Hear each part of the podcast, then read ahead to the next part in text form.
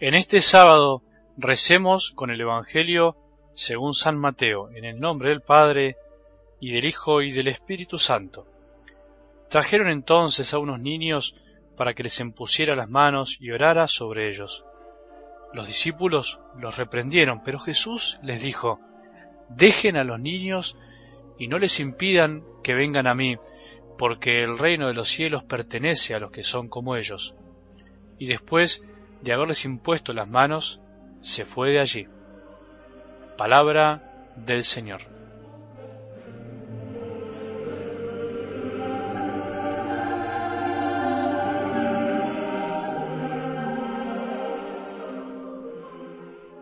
Es una maravilla pensar y sentir que cada evangelio, cada escena de la palabra de Dios es algo que Él nos quiere decir, es palabra de Dios, valga la redundancia. Estarás pensando, este sacerdote dice una obviedad. Bueno, puede ser, pero a lo que me refiero es algo más profundo, al hecho de que del mismo modo que nos comunicamos entre nosotros, o sea, con gestos y palabras, con silencios, Dios lo hizo y lo hace cada día con vos y conmigo, con todo el mundo. Por eso, cuando leemos y escuchamos la palabra de Dios, no podemos quedarnos únicamente en la literalidad de las palabras en sí, o sea, de dónde proviene cada palabrita, cuál es su significado, cómo fue traducida. Eso lo estudian los que saben, ayuda mucho, pero al mismo tiempo hay que traspasar la piel del texto e ir descubriendo la verdad que encierra. Y eso es lo más difícil.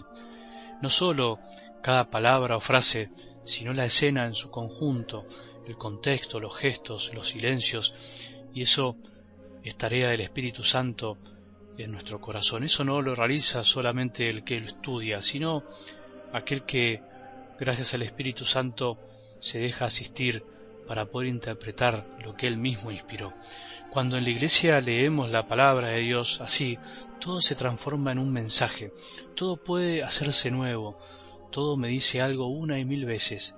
A veces podemos tener una mirada muy superficial de la palabra, muy literal, muy fundamentalista, como pasa dentro de la iglesia o incluso también en iglesias de hermanos separados. Por eso, y vuelvo al principio, es una maravilla el pensar y sentir que incluso un texto como el de algo del Evangelio de hoy, por más sencillo y cortito que sea, es un mensaje que nos puede colmar el alma en un instante y dar una enseñanza muy profunda cada vez que lo escuchamos.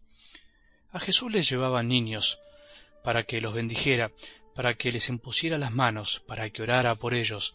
Algo sumamente lindo, en un contexto cultural en donde los niños no eran muy tenidos en cuenta, como pasa hoy. Se percibe que Jesús, además de romper con los esquemas culturales y tradicionales de la época, se ve que atraía de un modo especial a los más pequeños de ese momento, a los niños.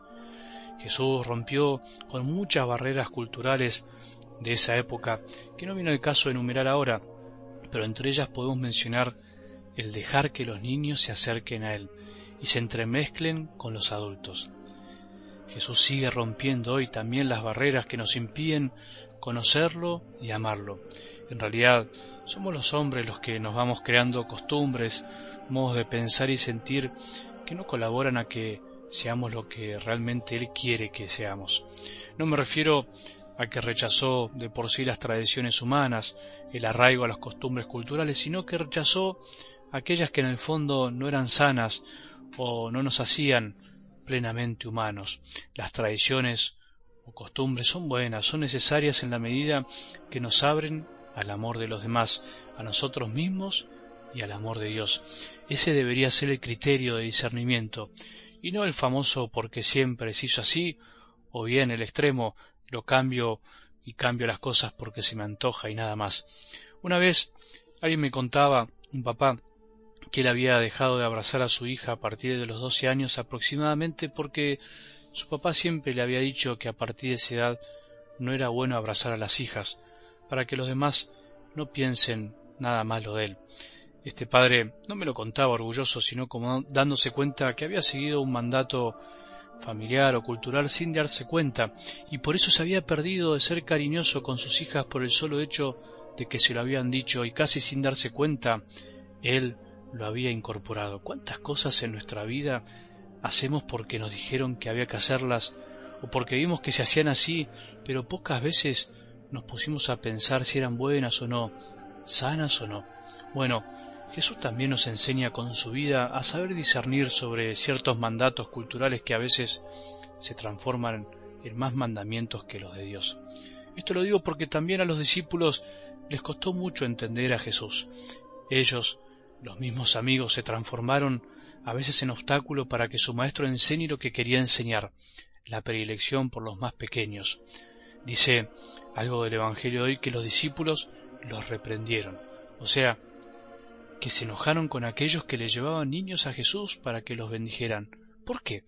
No sabemos bien, pero podemos suponer que porque les molestaba, porque muchas veces, como nos pasa a los adultos, consideramos que hay ciertos momentos que son solo para adultos.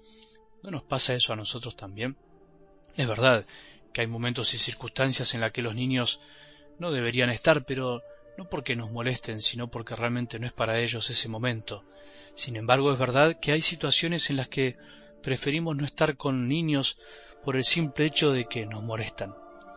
Es lindo saber que a Jesús no le molestaban los niños, todo lo contrario, los quería cerca y además aprovechó su presencia para enseñarnos que en el fondo, en lo más profundo de nuestro corazón, debemos ser como niños.